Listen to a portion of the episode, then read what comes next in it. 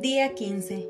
Por aquel tiempo se presentaron algunos que le contaron lo de los Galileos, cuya sangre había mezclado Pilato con la de los sacrificios que ofrecían, y respondiendo les dijo, ¿Piensan que esos Galileos eran más pecadores que los otros por haber padecido todo esto? Yo les digo que no, y que si no hicieran penitencia todos igualmente perecerán. Aquellos dieciocho sobre los que cayó la torre de Siloé y los mató, ¿creen que eran más culpables que todos los hombres que moraban en Jerusalén? Les digo que no, y que si no hicieran penitencia, todos igualmente perecerán. San Lucas capítulo 13, versículos del 1 al 5. Necesitamos a María para morir a nosotros mismos. Para vaciarnos de nosotros mismos es necesario morir a nosotros mismos todos los días, es decir, necesario renunciar a las operaciones de las facultades de nuestra alma y de los sentimientos de nuestro cuerpo.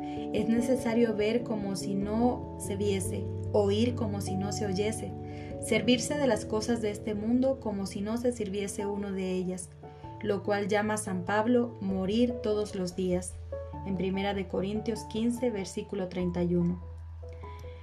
Si al caer el grano de trigo en la tierra no muere, permanece solo y no produce fruto bueno.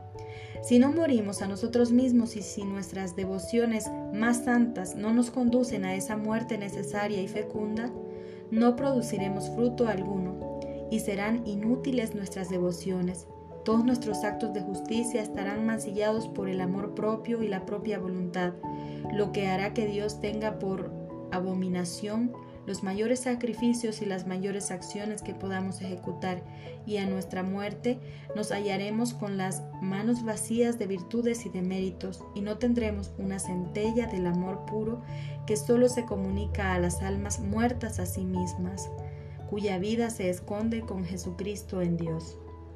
Es necesario escoger entre todas las devociones a la Santísima Virgen la que más nos lleve a esa muerte propia, como que es la mejor y más santificante, porque ni es oro todo lo que reluce, ni miel todo lo dulce, ni lo más factible y, practicado por la mayoría es lo más perfecto.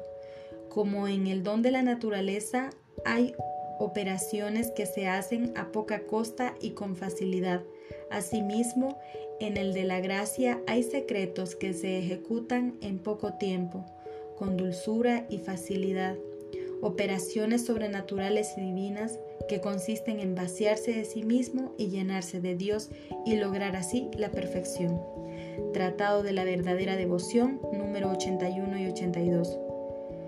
Hoy reflexionaremos sobre las devociones, las oraciones y actos de bondad que realizamos. Tengamos presentes que si en ellos nos buscamos a nosotros mismos o buscamos sentirnos superiores a los demás, todos esos actos, aunque son buenos, no nos santifican, no nos hacen agradables a Dios.